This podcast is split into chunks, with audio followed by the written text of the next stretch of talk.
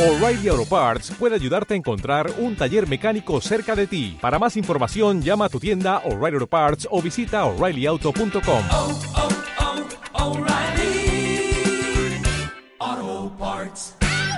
Hola, muy buenos días, ya estamos aquí de vuelta. Si has llegado por casualidad o no conoces el canal, tío, te aconsejo, aunque luego no te suscribas, ni des like, ni leches en vinagre, mírate el vídeo de antes, por favor, que te lo voy a dejar aquí, ¿vale? Aunque no me conozcas, dices, madre mía, me caes mal ya. Pues bueno, te miras el vídeo anterior, que hablamos cómo matan a Kennedy, y luego te vienes aquí, porque esto es como una segunda parte, ¿vale? Es que si no, no lo vas a entender mucho, ¿ok? Hazlo por ti, no por mí. Es que si la semana pasada conocimos la versión oficial y la secundaria del asesinato de Kennedy, hoy toca ver un documento más enfocado a contar otro tipo de planes que están dentro de todo el tipostio que pasó aquel 22 de noviembre del 63 en la plaza Dilley en Dallas, Texas. Prepárate el gorro de aluminio que esto empieza. Dentro intro.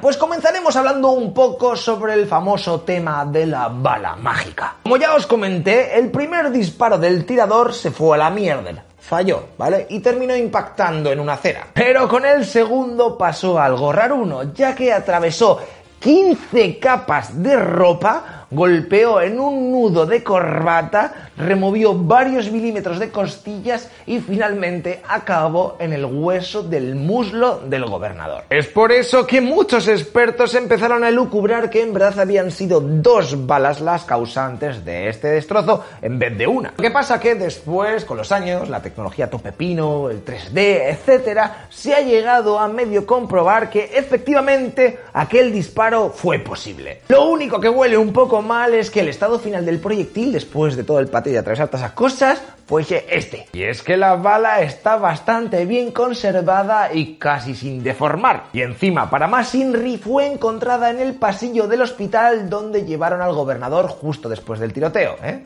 anda, tío, ahí, en el pasillo. ¿A ¿Alguien se le ha caído una bala? Ay, mía.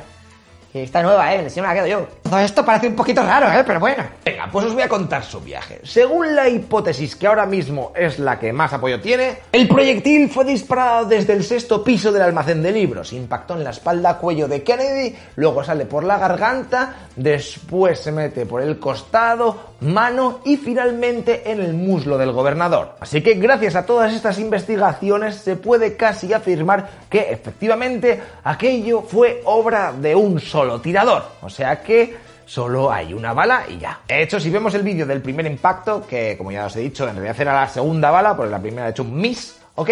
Podemos observar cómo tanto Connolly como Kennedy casi reaccionan a la vez al ser golpeados por el proyectil. Es ahí cuando el presidente se lleva las manos al cuello, su mujer se acerca para ver qué ha ocurrido y segundos después llega el impacto mortal. Y este headshot también viene cargado de dudas, ya que hay quien sustenta que si el disparo proveniese desde la misma arma y la misma posición, es decir, de la espalda de Kennedy, pues sería muy, pero que muy raro el movimiento del impacto. De hecho, si habéis visto la película JFK Caso Abierto, seguro que esto sonará. Así que si no lo habéis hecho, después de ver este vídeo, os ponéis la peli, ¿ok? Por lo que en este problema hay expertos que sugieren que efectivamente tuvo que haber un segundo tirador en un lugar mucho más adelantado y frontal. Y aquí entraría la versión que vimos en el anterior vídeo. De hecho, se han realizado varios estudios actuales que indican que efectivamente no tiene sentido que el proyectil viniese desde los almacenes. ¿eh? Tuvo que llegar desde la parte frontal derecha. Pero bueno, todas las paranoias no acaban aquí. ¿Os acordáis que os comenté que Oswald en su huida había acabado matando a un policía? Pues bien, ese agente se llamaba J.D.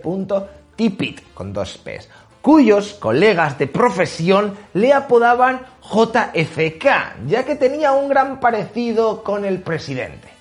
Os pongo las fotos. ¿Vosotros qué decís? ¿Eh? ¿Se parecen? Vale, pues los conspiranoicos afirman que en verdad la CIA se cargó a este hombre para luego hacer ver en la autopsia que los disparos provinieron todos desde la misma posición. Madre mía, qué enrevesado tiene que ser el plan para luego hacer estas cosas, pero bueno, te sale algo mal y dale lío. Pero eso sí, yo estoy obligado a comentártelo. ¿eh? Tan solo decirte que los que estuvieron presentes en el momento de la autopsia, incluida su mujer, afirmaron que el cuerpo que estaba encima de la camilla no era Kennedy. Se parecía pero que no era él. Te estoy diciendo que también lo afirmaba hasta su mujer. Pero vamos, también es verdad que eso suele pasar cuando alguien se muere, se deforma un poquito la cara, tal, te chupas un poquito, así así que, who knows. Vamos a dejar un poco de lado la operación del asesinato en sí, que si balas, fusiles, etcétera, y tratemos un poco el porqué del asesinato. Y es que hay excusas aquí pues, para aburrir. Voy a comentar algunas, las que más me han gustado, y luego ya miras tú a otras y las pones en los comentarios